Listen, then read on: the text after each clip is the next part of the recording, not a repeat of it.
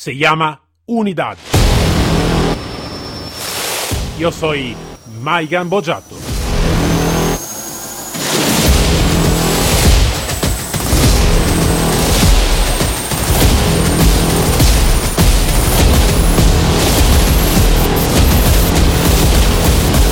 Unidad K9.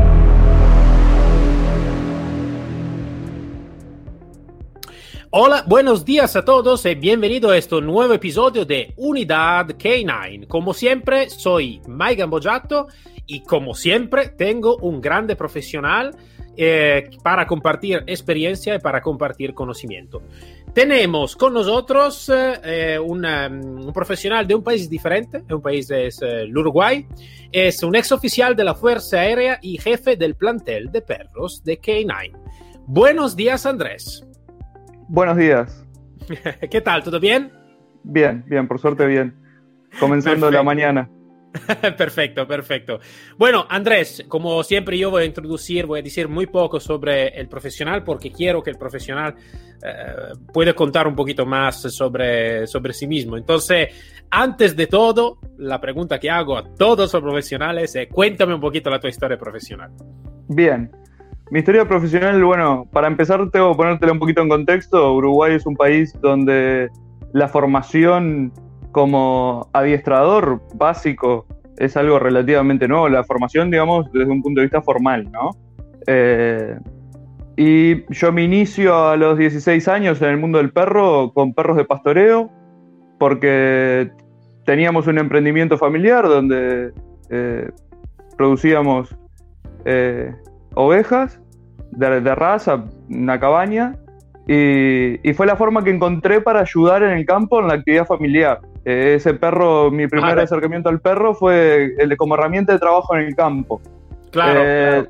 Después, eh, bueno, sí, mi, mi, interés en el perro creció, seguí informándome, muy autodidacta al inicio, hasta que, eh, bueno, como oficial ya de la Fuerza Aérea Uruguaya, soy designado como jefe del plantel de perros de la Fuerza Aérea. Y bueno, un poco también con el interés por el perro y con el interés de poder ser un buen oficial eh, en ese cargo, empecé a, a, formarme un poco más, eh, ya sí metido en, en, en, lo que es el, el K9, el mundo del K9, con perros de ataque, de seguridad, de defensa, con perros detectores de explosivos y, y de narcóticos. Eh, en esa unidad eh, logré entrenar mi primer perro detector de narcóticos, que fue un dog argentino, que se llama Dakota. Vale. Eh, rompí un poco con, con, las razas típicas de trabajo, eh, pero bueno, como apuntaba a detección, eh, lo, lo, que necesitaba era una nariz y pensé que un perro bueno para cazar tenía que ser bueno. Bueno para, para también detectar. Para detección, claro. Este, la verdad que la experiencia fue increíble. Eh, es una perra que me dio cinco detecciones positivas durante su carrera, reales, ¿no?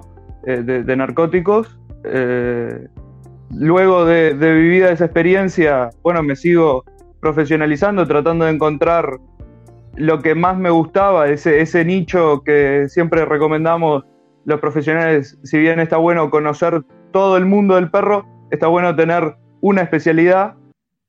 Y empecé a probar un poquito de todo, hice un poco de búsqueda rescate, eh, bueno, me empecé a mover con perros de terapia también para, para poder tener una imagen más grande de lo que era el perro. Claro, claro. Eh, de la mano de eso llegó la oportunidad de irme de misión de paz a la República Democrática del Congo con Naciones Unidas y estando allí realizando un trabajo que no era para nada con perros, eh, se me ocurrió que podía llegar a dar una mano aplicando eso que yo sabía que era el, el, adiestramiento canino. Y bueno, me inicié la aventura más grande de mi vida en ese momento porque terminó siendo mi salida de la Fuerza Aérea, mi renuncia a la Fuerza Aérea y, y mi, dedicación completa al mundo del perro, mundo y, a, perro. Y, sobre todo a, a, ese mundo del perro que apuntaba a una operatividad eh, en función de ayudar a otras personas en situaciones de conflicto. Claro. Eh, no, no solo el perro operativo que trabaja con un policía o con un militar y, vuelve a, su canil o a su centro de instrucción o a su casa, sino el perro que vive en una, en una situación de conflicto real las 24 horas del día, donde nos puede sorprender absolutamente todo, desde una intervención armada hasta un terremoto, como nos pasaba en Congo. Eh, un, perros que pudieran lidiar con absolutamente todo lo que el entorno pudiera presentar. Claro, claro. Beh, es una historia seguro que, que, empieza de muy joven, ¿no? Como tú has dicho. Eh, te digo, esto es eh, bastante en común a todos los... Eh, lo que tengo la misma, que, que tenemos la misma enfermedad, ¿no? Como se dice, la misma enfermedad. Eh, de trabajar de muy joven, muchas veces por algo de familia o eh, saber algo más de esto y después empieza también eh, ¿no? las profesionalidades de la Fuerza Armada, en policía o lo que sea, ¿no? Entonces, eh, sí que es, eso es algo bastante, bastante en común en todos los profesionales, ¿no? De llegar de, al mundo del perro en realidad a cuando nació la persona. Sí, es que sí. En, realidad sí, voy, voy para atrás y no, no encuentro un momento en mi vida en el que no tuviera un perro al lado. Pero está, eh, profesionalmente, digamos, cuando empecé a sacar conductas de un perro que yo estaba queriendo fue a partir de ese momento. Este, a partir de mis 16 años. Sigo hasta el día de hoy eh, trabajando con pastoreo, pero lo hago por, por hobby, por, por deporte. Eh, pero, pero hoy en día estoy más enfocado a lo que es la modificación de conducta y empezando a meterme en lo que es la, la, la detección deportiva como deportista. Sí, sí, sí, eh, claro, claro. Eh, hablando de, eh, de, lo que tú has hecho, ¿no? También en, tu, en, la, fuerza, en la Fuerza Aérea, ehm, cuando tú miras las palabras K9, ¿no? K9, entonces es una letra y un número, básicamente reconocido en todo el mundo, ¿no? Como perro de trabajo. Entonces, aparte el, lo que significa de verdad la letra y la palabra, ¿no? el significado real eh, en cada profesional con que he, trabajado, con que he hablado también, tiene una su, mm, un su sentido ¿no? de esta palabra en su corazón, en su mente. ¿no? Entonces, si tú cuando tú miras una palabra como esta, ¿no? K9, ¿qué, ¿qué significa para ti? En lo personal, para mí K9 es la mayor expresión del perro, primero que nada. Eh, no, no, no puedo encontrar nada más puro que un perro que trabaja en una unidad K9. Es, un sinónimo para mí de profesionalismo y, de entrega. Muchas veces eh, me encuentro con personas que piensan que por falta de información, que no sé, que se, maltrata a los perros de trabajo o que el perro no pasa una buena vida, el perro de trabajo. Cuando en realidad es todo lo contrario. Eh, yo siempre digo lo mismo. Eh, cuando era jefe del pletel de perros de la Fuerza Aérea, los perros para nosotros no eran perros, eran un soldado más y eran tratados como un soldado más. Entonces, a mí, en lo personal, me envuelve un poco de nostalgia cuando, cuando veo e, ese, nombre, ese K9, cuando de verdad tiene ese significado internacional y no, no es tan, tan usado como hoy en día, que se usa abiertamente para cualquier publicidad. Para un poquito este, para todos, sí. sí, de hecho, con la experiencia que desarrollamos en Congo en protección de civiles con perros, eh, decidí modificarlo un poquito porque no lo quería. Quería mantener eso del K9 puro y le agregué una H como perros de trabajo humanitario. Este, y, bueno, creo que lo más importante que resalta el K9 es esa conexión con el perro, ese vínculo que se forma, que de verdad muchas veces es mucho más grande eh, y, mucho más complejo y completo que, que cualquier conexión que me encuentro hoy en día trabajando con perros de familia, por ejemplo. Eh, realmente lo que tú dices, es, estoy de acuerdo al 100%. Imagínate también cuando yo estaba en policía, muchas veces yo eh, nací como guía de una unidad antiexplosivo y como perro tenemos un labrador. labrador negro. Y muchas veces la gente pasaba, iba a decir, oh, pobrecito, necesita que trabajar para vivir y todo. Y yo lo que digo siempre, siempre que he dicho, digo, mira, yo creo que mi perro está mucho mejor que tu perro, que está gordo y está todo el día en su sofá sin hacer nada. Así que es un perro de trabajo y necesita que trabajar. Porque es, en el que- eh, de- de- no sé cómo se dice en español, eh, DNA, ¿no? Entonces, En su la- DNA. DNA, perdona, ¿vale? Eh, entonces, sí que es así, ¿no? Entonces, hacer por el perro lo que le gusta hacer y todo, y crear esta conexión que sí, es muy, muy fuerte. Bueno. Andrés, cuéntame algún, si quieres, um, algún éxito que tú has tenido, ¿no? El tu mejor resultado que tú has tenido eh, nella tu carrera, ¿no? Profesional. Bueno, eh, yo creo que el, el mejor resultado que, que tuve fue, sin lugar a dudas, TIG y la, la experiencia de Congo junto a él. Eh, no solo porque logré desarrollar algo que no se había hecho antes, que fue un- una idea mía, fue experimental, y sino porque basé todo el trabajo en seguir al perro. Como bien sabrás, eh, un perro de una unidad operativa es guiado, no es el guía el que sigue al perro, sino es el perro el que sigue el guía. Y, ahí se forma el equipo. En, es- en es- en esa instancia, la locura estuvo en seguir un perro por una zona de combate realmente cruda, como puede ser una guerra africana, sobre todo la- en Congo, con las realidades que se viven allí, y lograr eh, salvar vidas, que creo que es el objetivo de, de- de todo K9. Por más que Claro. no estemos en una unidad formal, eh, cuando nosotros trabajamos con un perro, lo hacemos para hacer un bien. Eh, no, nunca lo hacemos, no conozco a nadie que haya trabajado en K9 que lo haya hecho para hacer un mal. Este, y en una realidad como Congo, donde lamentablemente se violan 25.000 mujeres por minuto, eh, la protección de civiles se vuelve algo fundamental. Y, Claro. y en, en un territorio de combate nuestra, nuestra idea fue, bueno, si, si nosotros estamos armados, ya estamos mandando un mensaje de predisposición al combate. Eh, y por eso decidí salir corriendo atrás de un perro eh, que, sin ningún tipo de seguridad, un perro que no mordía, que no se le había trabajado la mordida porque tenía que acompañar niños a la escuela, protegerlos en, esos caminos, en esos trayectos, desde sus casas a la escuela, y vuelta, que era donde los grupos armados rebeldes organizaban eh, emboscadas para hacer reclutas forzosas de niños soldados, por ejemplo, o acompañando a mujeres al campo a trabajar cuando, cuando también son emboscadas para ser secuestradas muchas veces y, violadas.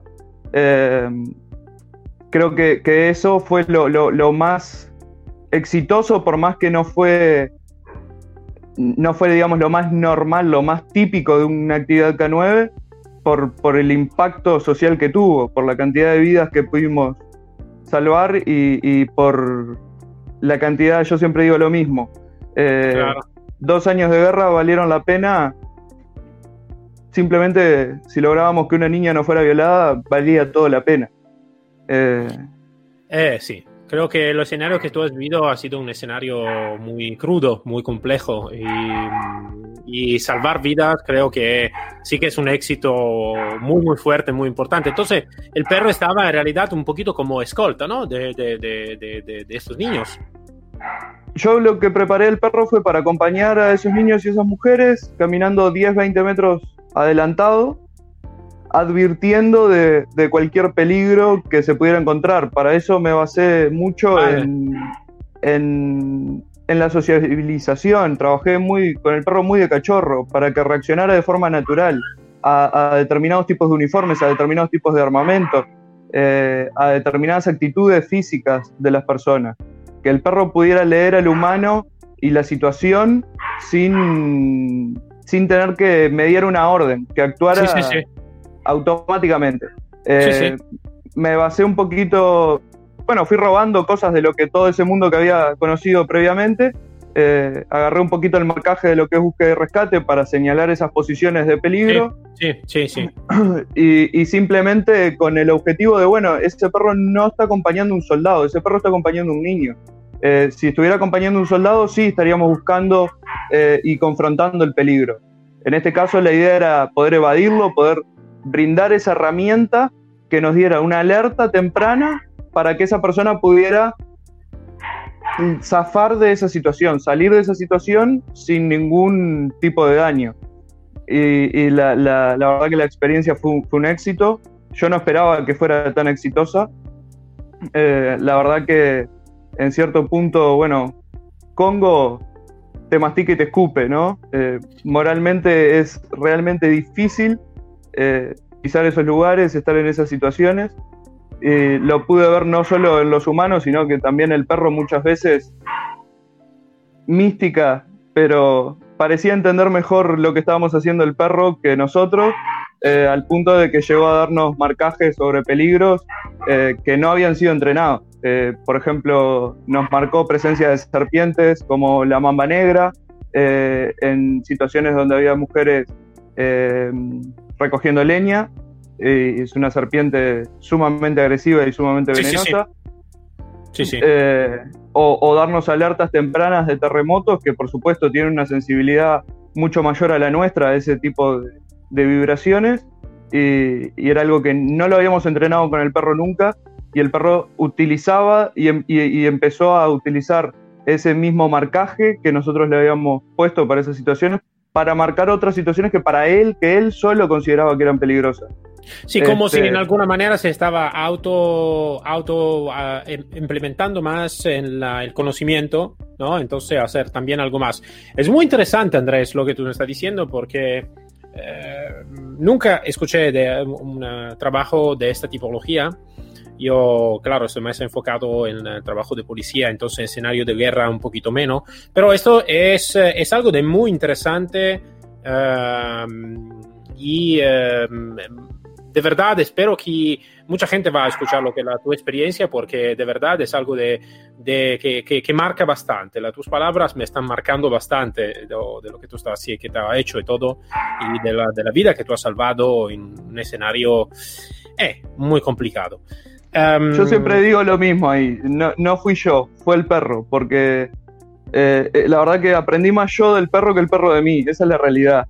Esto, eh, esto, esto, lo sabemos muy bien todos, ¿no? Que decimos, eh, esto lo decimos siempre, ¿no? Que aprendemos mucho más del perro que de verdad. Sí, sí, sí. Yo, tengo, yo, tengo, también una filosofía, ¿no? Que en realidad em, yo no, no, no eh, voy a enfocar en, en, la unidad compleja, ¿no? Entonces, para mí no es el perro, es el humano, en realidad el exitoso es la unidad total, ¿no? Entonces, sin duda, es la unidad que puede, puede hacer el cambio de verdad en todos, ¿no? Entonces, Sí. Eh, agradezco para todos, para todo el pueblo de, que, que, escucha tu servicio y creo que es un servicio muy, muy interesante, muy importante.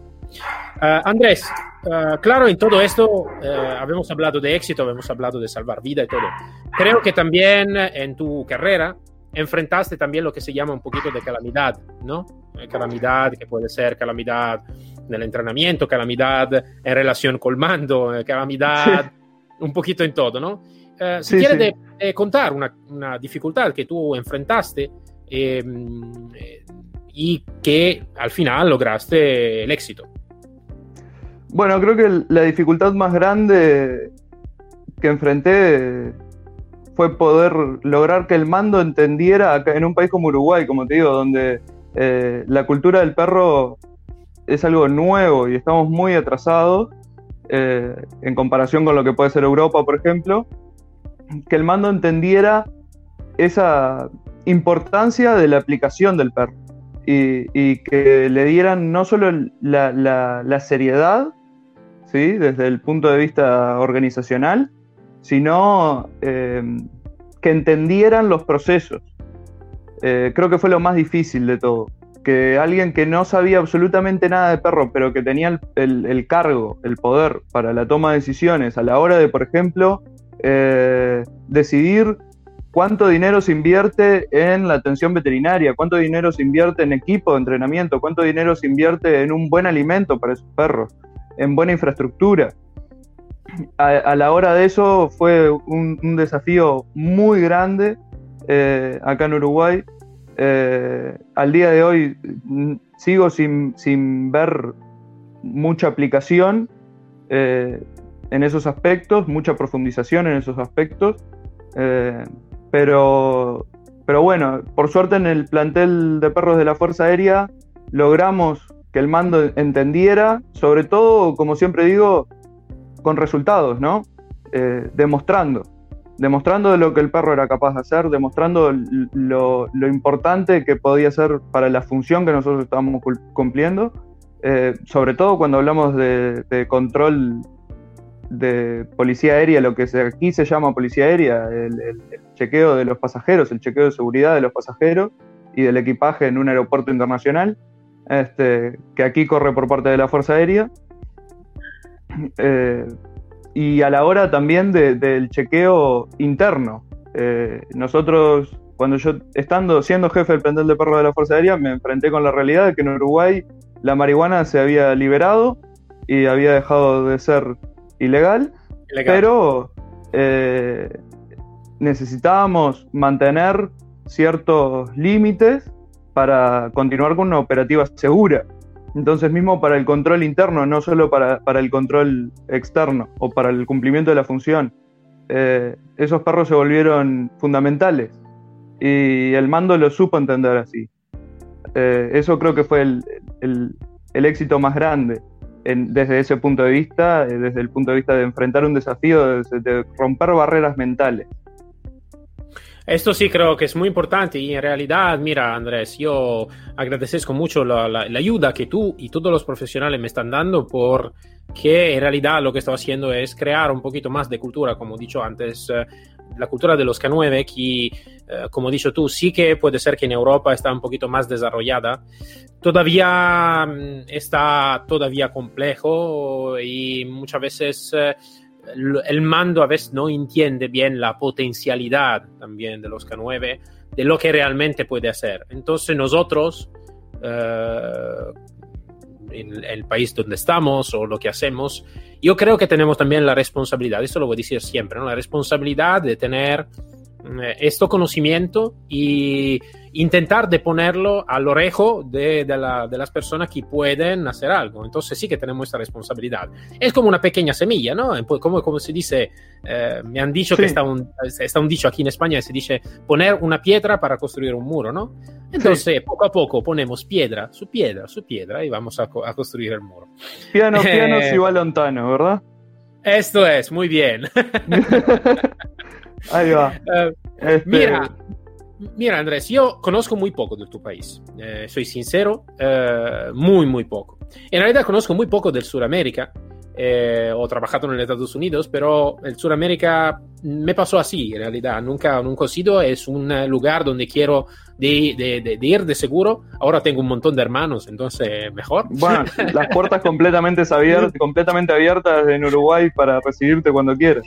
Gracias. Em, entonces, pero lo que me interesa en este momento es saber cómo están percibidas las unidades K9 eh, por el pueblo de Uruguay, ¿no? Entonces, cuando tú eh, vas trabajando ¿no? en el pueblo de Uruguay, ¿cómo, cómo está percibida la, el perro de policía o el perro de, de, la Fuerza Armada, de la Fuerza Aérea o lo que sea? Es que en realidad no hay una percepción, no hay ni siquiera una opinión formada, ¿sí? Eh, me, lo, viví de estar en un aeropuerto internacional donde me cruzaba con, gente de, todo el mundo eh, y que el uruguayo viera al perro y lo viera como, ay, qué lindo el perro y viniera a acariciar al perro que estaba trabajando y tener que explicarle, no, pará, no lo puedes tocar, es, otro tipo de perro, no es una mascota. Eh, si bien sí, por supuesto que tiene su momento de mimos, pero sabemos bien que esa relación se, se enfoca más con el guía o con su equipo de trabajo que con los seres humanos en general. Y, y, muchas veces con el mito todavía de, bueno, el perro detector de narcóticos que le dan droga para que busque, eh, y, con esa imagen así, no hay una, realidad de, lo que se vive eh, en una unidad K9 acá en Uruguay. Eh, que sí, todas las unidades K9, tanto la de la policía como la de la armada, como la del ejército, la fuerza aérea, este, creo que todas luchan por ser cada día un poquito más profesionales. Eh, luchamos cada día por, por, sacar mejores resultados en los perros, por demostrar cada vez más eh, que se puede.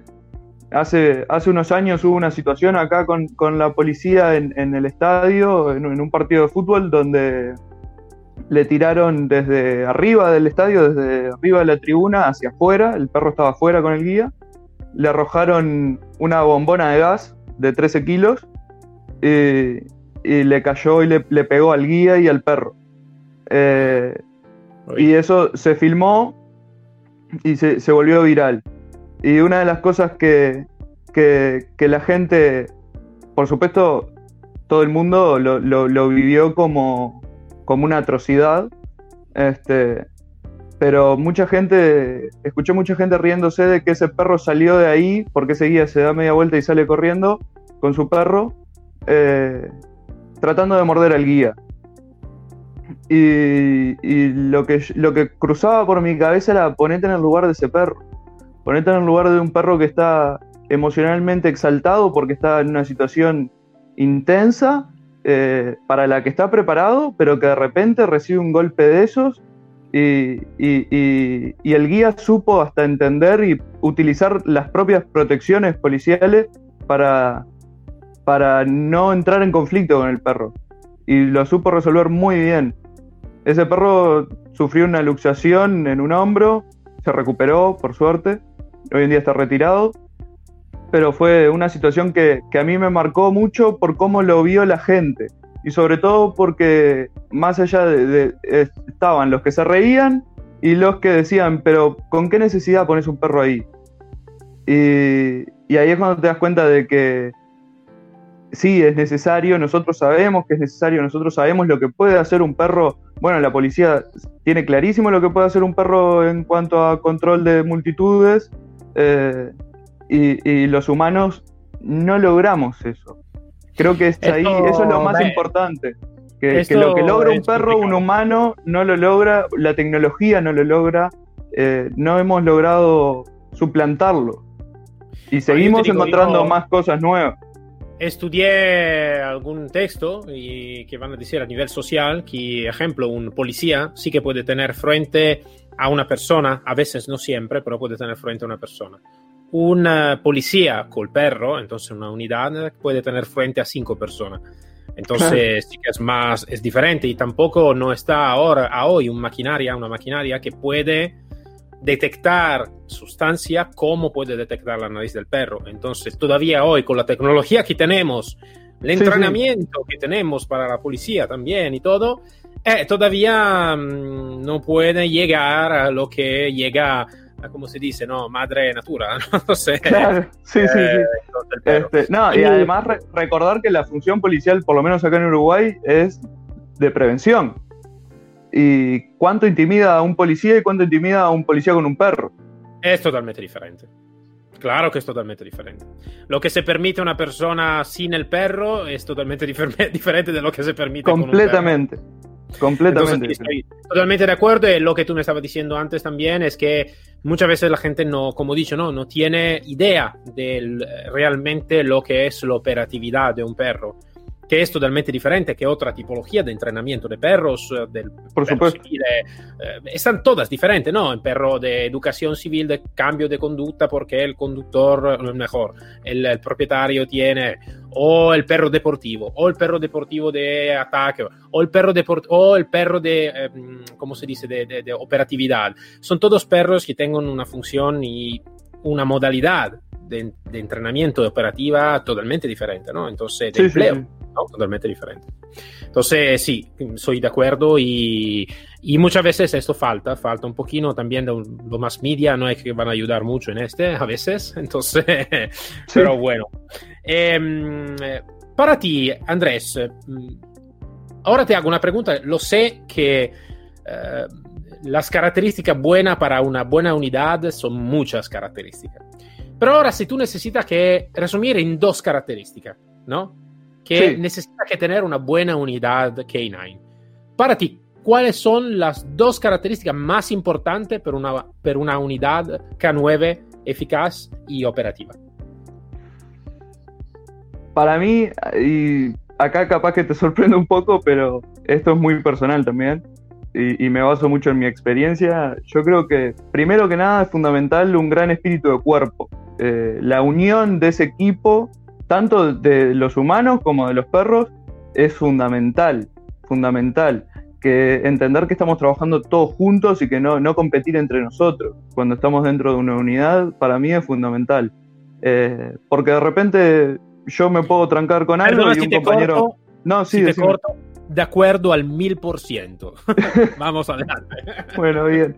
Este, porque está, porque el, objetivo es que los trabajos salgan y, como decimos, eh, salvar vidas. Ese es el objetivo, no ver quién es mejor o quién es peor. Y, muchas veces, yo qué sé, yo como oficial eh, creo que supe eh, aprender de los cabos, de los sargentos que tenían de repente lo que yo tenía de edad en años de servicio, trabajando con perros, eh, y que capaz que no eran los profesionales mejor formados del mundo, pero eh, tenían esa experiencia y era importante y vital, y así lo entendí como jefe, que sus voces fueran escuchadas. Y en segundo lugar, creo que toda unidad K9 tiene que estar lista, pronta, inmediatamente dispuesta a romper cualquier tipo de paradigma y a intentar cosas nuevas. Eh, porque los considero ese rompehielos en el mundo del perro que avanza y crece y lleva más lejos cada vez el adiestramiento y en general. Eh, muchos de los deportes que vemos hoy eh, nacen de trabajos operativos. Entonces, creo que el tener la, cabeza bien abierta y, intentar cosas nuevas es fundamental. No ser demasiado dogmático, ¿no? Entonces. Exactamente. Sí, sí, sí. Soy de acuerdo, soy de acuerdo. Con criterio, con profesionalismo, por supuesto, con una base firme, pero siempre tratando de innovar. Claro, claro, siempre de pensar, yo creo que la, más, la cosa más importante es siempre pensar un poquito más adelante, ¿no? Entonces, conozco lo que conozco, eh, me formo lo más posible y después cuando tengo también una base, sí que voy también a pensar algo más, ¿no? De cómo em, eh, eh, mejorar alguna situación, de cómo intentar de hacer un paseo más adelante, ¿no? En, la, operatividad, en, la relación, en todo lo que sea. Entonces estoy, también en esto estoy al mil por ciento de acuerdo, Andrés. Me alegro. Ah, ahora te hago una pregunta un poquito, esta lo sé, es un poquito así como pregunta, pero ya lo sé, entonces ya te lo voy a, adelantar. Eh, es un poquito sobre el perro ahora. Eh, Bien. muchísima creo casi toda la Fuerza Armada, la policía y todo, ahora está enfocada muchísimo en el pastor belga malinois. Yo también tengo la misma enfermedad, tengo dos malinois en mi casa, de cuatro perros que tengo, entonces, vale. Mm, para ti, eh, sí que es bueno de elegir siempre el pastor belga malinois. Aparte que un poquito tú me has contestado ya cuando empezamos a, a charla, pero o para ti, ejemplo, estaría mejor de elegir también otra tipología de perro a según de la especialidad que se va a entrenar este tipo de perro. Bueno, yo creo que ahí es donde está la respuesta, en, qué es lo que voy a trabajar. Primero tengo que pensar qué es lo que voy a hacer para después ver qué perro voy a utilizar o qué tipo de perro voy a utilizar. Eh, por supuesto que el pastor belga malinois es un perro súper versátil que nos da mil posibilidades que, tal vez otros perros no nos, no nos dan. Pero mm, cuando hablamos de unidades K9, donde los perros son muy especializados en una disciplina, eh, creo que sí, si bien el, pastor belga nos puede dar mucho, también puede ser un arma de doble filo. Eh, cuando yo me estaba formando en España, eh, como figurante, por ejemplo, eh, se decía que el pastor belga Malinois era un Ferrari 4x4. necesitaba, o sea, podíamos hacer lo que quisiéramos con, ese perro, pero también necesitaba un conductor eh, experimentado, ¿sí? No era para cualquier conductor. Y yo al día de hoy, por ejemplo, todavía no he tenido mi primer pastor belga malinois. Eh, no, no he sentido que las condiciones estén dadas. Eh, y ahí es donde creo que está lo más importante, a la hora de decir pastor belga malinois sí o no. Eh, porque no es solo si yo tengo las capacidades como profesional, sino si tengo todo el entorno, el equipamiento para mantener ese perro en las condiciones que las tengo que mantener, en las condiciones psicológicas, eh, satisfaciendo sus necesidades, no solo sus necesidades básicas de comida, de seguridad, de, atención veterinaria, sino de, enfoque energético en el trabajo. ¿sí? Eh, yo siempre digo lo mismo, un pastor belga que, está encerrado en un canil sin, sin morder es una bomba de tiempo. Eh, el pastor, el belga, tiene, tiene, tiene que morder, aunque sea jugando con un mordedor, no importa, pero hay que trabajar esa boca sí o sí. Y, a ver, yo he preferido seleccionar otras razas de perros teniendo en cuenta eso. Y, ni siquiera te digo razas, porque he trabajado muchísimo con, perros de refugio, perros adoptados. Sí, sí. sí, eh, porque bueno, porque de repente para un detector de narcóticos no preciso un Ferrari 4x4 con que tenga una nariz me es suficiente. Y todo perro tiene una nariz. Es así. Sí, sí, es verdad, es verdad. Este, sin, lugar a dudas son perros espectaculares, son, son perros únicos, eh, como también considero único, no sé, al, pastor alemán o al pastor alemán de DR o, al pastor holandés. Eh, pero, pero cuidado, cuidado, no, no es un, un animal para principiantes. No, claro, claro, claro. Está claro, como he dicho, estaba una pregunta un poquito así, porque claro, eh, me gusta de conocer también ¿no? la opinión de cada profesional eh, sobre el tema directo ¿no? del perro, así que estamos hablando de unidad K9, pero claro, en la unidad K9 también está el perro, entonces a, la elección, ¿no? Si uno puede elegir, claro el, compañero, el compañero que tener. Y muchas veces esto en policía o en el ejército no puede estar. ¿No? Entonces claro. no, se puede elegir ¿no? el perro o la raza de perro. Pero me gusta desconocer todavía la opinión de, cada profesional. Bueno, Andrés. que justo enganchaste uno que se plantó en contra del pastor alemán, no en contra, pero porque decir en contra está mal. Eso me gusta, me gusta bastante. Yo te digo, cuando empecé el trabajo en los Estados Unidos, así que sabes, en los Estados Unidos les gusta todo demasiado grande, ¿no? Si, si es grande ya es bueno, ¿no? Y eh, llegué como primer perro entrenado para la droga, para sustancias estupefacientes, estaba un, un Breton, sí. un pequeño Breton. Entonces la primera cara de, lo, de, lo, de, un poli americano, que estaba el clásico poli americano, muy grande, muy grande en todo, con este pequeño breton, que se llamaba, se llamaba Chica. Entonces fue muy, muy divertido en realidad, pero al final sí que logró muchos éxitos, ¿no? Eh, estaba entrenado, a diferencia de, de lo que piensan los, americanos, de en eh, una especialidad sola, no estaba multifunción, ¿vale? Claro. Dual, ¿cómo se dice? Uh, duales, me parece que se llama en español, ¿vale? Entonces, pero eh, fue muy divertido de mirar esto poli gigante con esta pequeña perrita, ¿no? Que estaba ahí, por ahí. Vale. Andrés, me ha gustado mucho hablar contigo. Eh, un placer. Una, una, experiencia muy, muy importante, un valor añadido muy, muy importante. Y eh, entonces agradezco mucho, de hecho, lo que tú has compartido con nosotros y que ha contado la tu experiencia. Entonces, Andrés, muchas gracias y seguro hasta pronto. Gracias a ti y bueno, y te estamos esperando por Uruguay cuando quieras. seguro que sí, seguro me voy a hacer un tour en todo Sudamérica porque me gusta y quiero de hacerlo. Entonces, sí o sí. Muy bien. Perfecto, para todos eh, nos encontramos el próximo episodio de Unidad K9 con, eh, siempre conmigo, Maigan Bojato y un otro profesional. Hasta luego todos.